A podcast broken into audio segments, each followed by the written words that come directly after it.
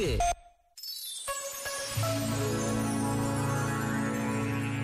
Afirmou Albert Einstein em 1940. A ciência só pode ser criada por aqueles que estão profundamente imbuídos de uma aspiração de verdade e compreensão. Todavia, a origem deste sentimento nasce na esfera da religião. A esta esfera pertence também a fé na possibilidade das regulações válidas para o mundo real serem racionais, isto é, compreensíveis pela razão. Não sou capaz de imaginar um cientista genuíno sem essa fé profunda. Este momento está disponível em podcast no site e na app.